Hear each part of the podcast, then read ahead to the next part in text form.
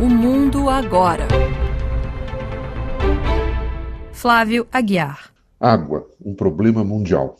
Uma equipe da Universidade de Leeds, na Inglaterra, quantificou pela primeira vez a perda de chuvas nas florestas tropicais em relação ao seu desmatamento. Já havia relatos dispersos sobre a diminuição das chuvas em áreas desmatadas, mas o estudo da equipe de Leeds mediu com critérios científicos a relação entre ambas as coisas. O estudo mostrou que quando a área desmatada passa de 50 km quadrados, a perda de chuvas no microclima regional passa a ser mais significativa. Se a área desmatada chega a 200 km quadrados, para cada 1% de perda na floresta, há uma perda correlata de 0,25% na quantidade local de chuva.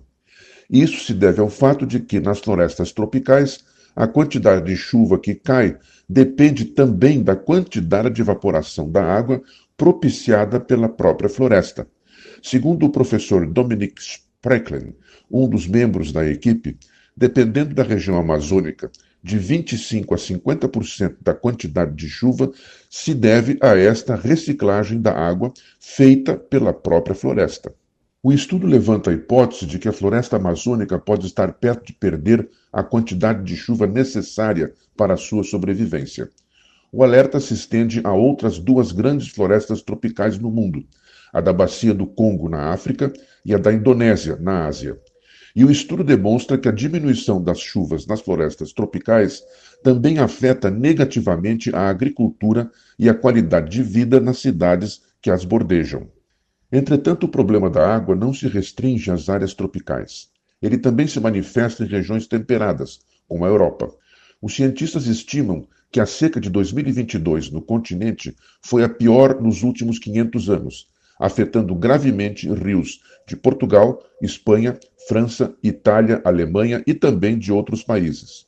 Mas o problema é mais grave do que se pensa, porque não se refere apenas à água de rios e lagos na superfície.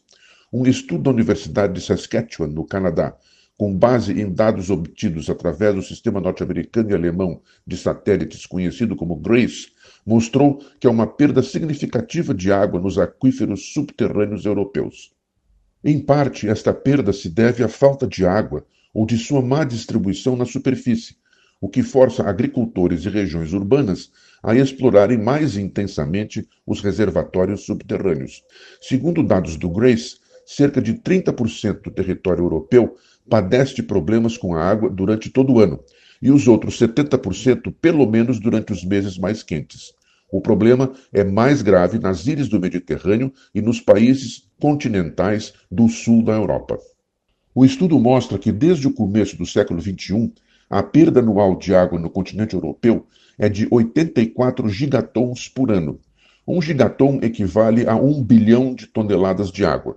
A perda equivale a um lago Ontário, entre o Canadá e os Estados Unidos, que tem quase 19 mil quilômetros quadrados por ano.